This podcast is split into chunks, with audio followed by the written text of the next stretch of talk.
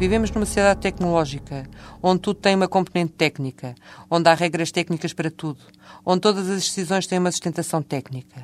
A técnica invadiu todos os domínios da vida humana, todos os setores da sociedade, desde as empresas aos cidadãos à própria administração pública. Na sua voraz expansão, a técnica atingiu também, como não podia deixar de ser, o universo jurídico. In Tiago Antunes. Para que de algum modo se possa mitigar o problema e avançar na busca de novas soluções, é preciso antes de mais chamar a atenção que é necessário investir de modo a optimizar a produção processual de um modo qualitativo e quantitativo investir na formação dos magistrados do Ministério Público e dar-lhes a possibilidade de auto-investirem na sua formação técnico-jurídica em áreas especializadas é não só necessário, mas essencial para a resolução célere e assertiva dos conflitos. A especialização do Ministério Público deverá ter caráter nacional e não ficar limitada às comarcas de sede de distrito judicial. Este novo sistema permitirá finalmente a criação, ao nível da primeira instância, das carreiras planas, separando o exercício das funções da categoria profissional. Por esta via, garante-se a colocação dos magistrados mais aptos, mais competentes e mais empenhados em cada área jurídica, independentemente do seu grau hierárquico.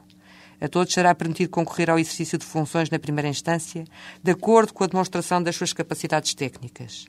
As carreiras planas incentivam cada um dos magistrados do Ministério Público a construir a sua própria carreira que lhe permita alcançar a sua realização pessoal pelo trabalho. Tal possibilidade só por si incentiva cada um dos magistrados a investir no seu aperfeiçoamento técnico, a fazer mais e melhor, de onde decorrem as necessárias vantagens de eficácia e celeridade de atuação, cumprindo-se deste modo a função social do Ministério Público nomeadamente na defesa dos direitos fundamentais.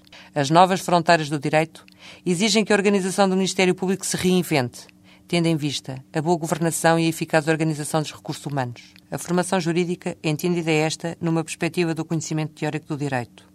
A formação técnica na vertente da instrução dos processos quer penais, quer administrativos, quer civis ou ainda contraordenacionais. A realização profissional de cada magistrado.